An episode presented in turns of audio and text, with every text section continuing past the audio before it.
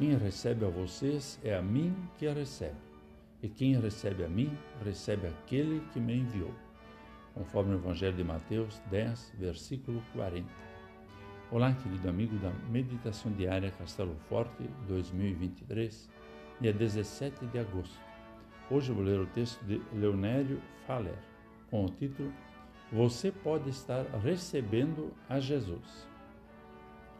Quando um embaixador trata de assuntos de seu país com autoridades de outro país, ele está representando o seu governante, seja presidente ou rei.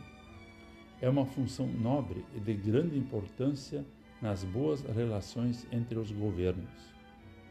De modo semelhante, Jesus mostra quão nobre e importante é a vocação de seus seguidores, homens e mulheres e os encoraja a ir.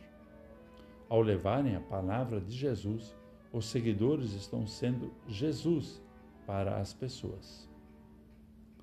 Nesse aspecto, é significativo o uso da veste talar por ministros religiosos.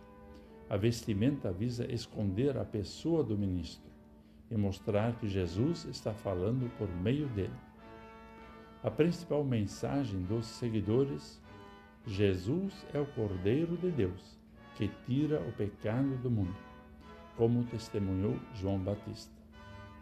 Se a pessoa recebe essa mensagem em arrependimento de seus pecados e fé, recebe também a Deus Pai. E bondosamente o Pai recompensa tal pessoa com preciosas bênçãos, perdão dos pecados, comunhão com Ele neste mundo e salvação eterna como temos recebido os seguidores de Jesus, leigos e pastores, que nos trazem a sua mensagem, a mensagem que mostra erros, mas que nos convida ao arrependimento e à mudança de vida e oferece perdão e encorajamento diante das dificuldades? Sejamos receptivos aos seguidores de Jesus, pois querem o nosso bem espiritual. Desejam que recebamos o perdão de Jesus e nos incentivam a vivermos unidos a Ele e aos irmãos na fé. Vamos falar com Deus.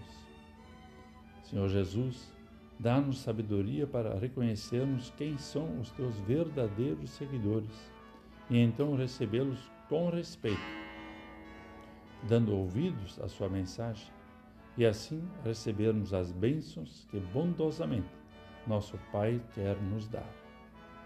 Amém. Aqui foi Vigan Decker Jr. com a mensagem de hoje.